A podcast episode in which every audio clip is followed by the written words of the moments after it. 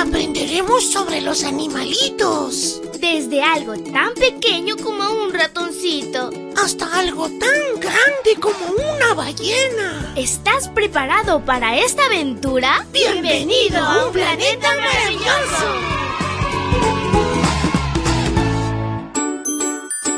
Hola, hola, mi príncipe y princesa de Jesús. Que tengas un lindo viernes de toneladas de bendiciones. Te saluda tu amiga Linda. Y la historia se titula Huevos contaminados.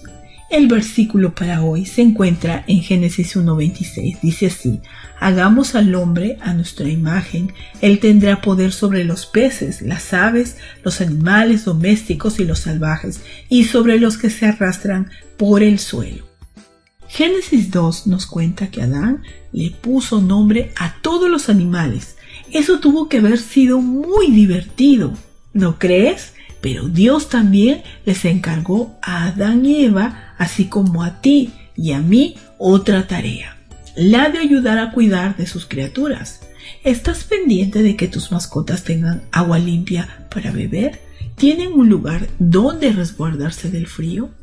A veces los animales sufren daños que no esperamos. El águila calva estuvo a punto de extinguirse en Estados Unidos en 1977, principalmente a causa de las sustancias químicas que había en sus alimentos.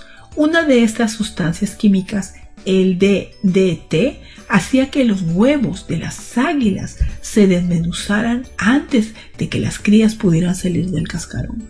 Las personas que estudiaban la relación entre los animales y el entorno en que viven se esforzaron por descubrir cómo mantener vivas a las águilas y de que nacieran más crías. Una forma fue eliminar algunas de las sustancias químicas dañinas en un nuevo programa de anidación. El programa de recuperación del águila calva del estado de Nueva York en Estados Unidos experimentó con una pareja de águilas calvas que anidaban en el lago Hemlock dos hombres treparon a lo alto del roble donde se encontraba el nido de palos de dos por tres metros de la pareja y sustituyeron el enorme huevo de águila contaminado por huevos de halcón.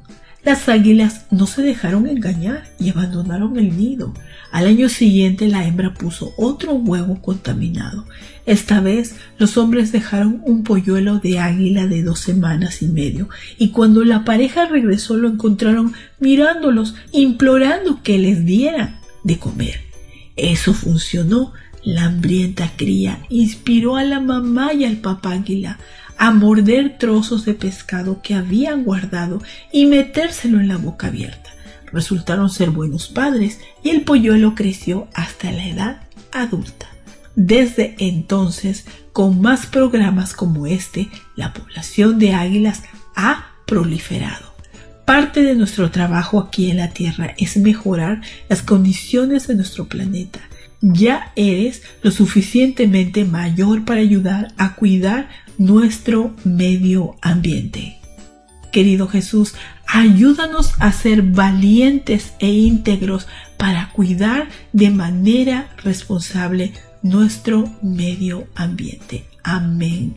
Abrazo tototes de oso y nos vemos mañana para escuchar otra linda historia. Hasta luego.